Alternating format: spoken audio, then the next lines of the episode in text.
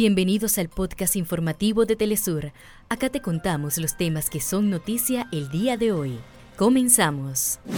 El ministro de Relaciones Exteriores de Rusia, Sergei Lavrov, llegó a Venezuela en la segunda escala en su gira por la región latinoamericana.